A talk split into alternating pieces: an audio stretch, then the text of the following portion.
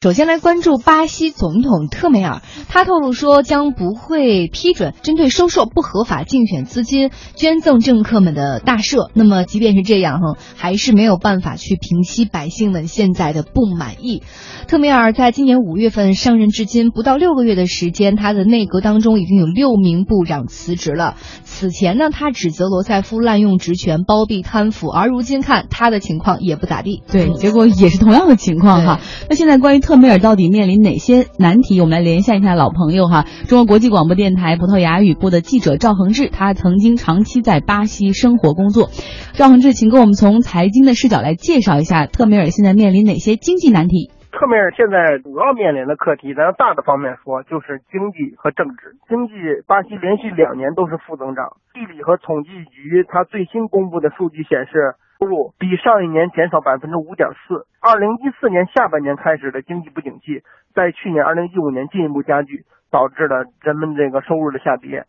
经济的这个问题它不好解决，因为首先经济下滑主要的原因来自于外部，大宗货物的这个价格下降的厉害，而巴西是一个十分依赖大宗商品出口的国家，这一点巴西政府短时间之内是解决不了的。没有人能短短时间之内改变一个国家的经济结构。那么其次呢，要重振巴西经济需要一个大刀阔斧的改革。但是呢，好像特梅尔既没有这样的能力，又没有这样的魄力。巴西媒体说呢，人们对迪尔马感到失望，被弹劾下台。之前他包庇贪腐的这个呃传言，还是说迪尔马这个政府呢对于经济的这个无无所作为，对他表示失望。可是呢，特梅尔上台以后，并没有化解这个失望。啊，这这让巴西民众也不知道该怎么办，不知道如何是好。特梅尔有巴西媒体说他是一个呃十分平庸的政客，他是个临时的角色，他没有准备，也没有时间啊去制定完整的和完善的改革计划。另外呢，由于巴西的政治制度十分碎片化，议会里各个党派都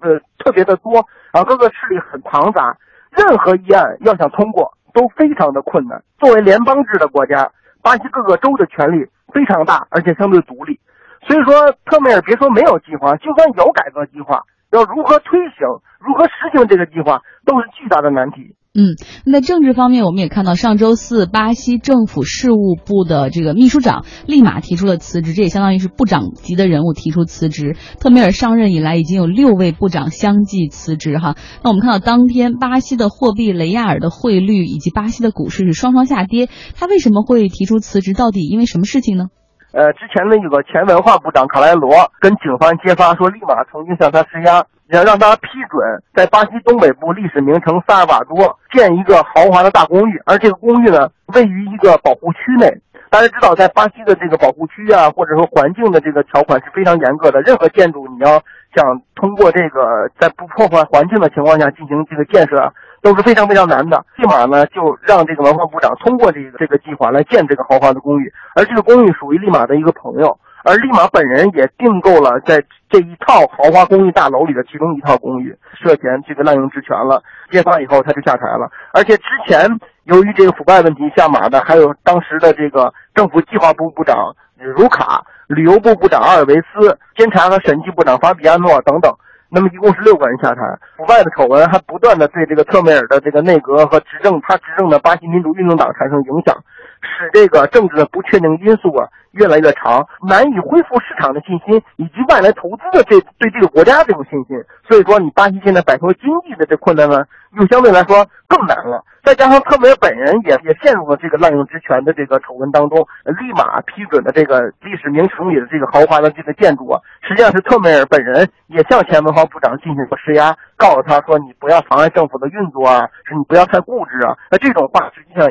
也是特梅尔在滥用职权。那么在这种情况下，没有强大的政权进行彻底的反腐运动。我觉得巴西的政治很难向前再推进其他的事情了。嗯，我们也看到巴西民众在表达自己的不满，哈，示威游行，甚至上周还占领了众议院，并且喊出了一个让世界比较惊讶的口号，就是希望恢复军人统治。那为什么会出现这样的口号呢？这个一九六四年到一九八五年这二十二十多年期间呢，巴西是在一个军政府的统治之下的。他是一个独裁的统治，呃，当时有九千多人被投入监狱，有数百人就莫名其妙失踪或被杀了。这个是军政府的高压的这个这个统治，实际上是不好的。但是呢，军政府的统治下有有一个什么好处呢？军政府的这个强权啊，启动了大量的基础设施的这种建设。巴西当时每年的经济增速啊都达到百分之十，就经济增长比较好。而且呢，现在很多呃，就是一四年的一个调查结果显示，有一半以上巴西人认为说，军政府执这个执政时期啊，实际上这个国家更安全，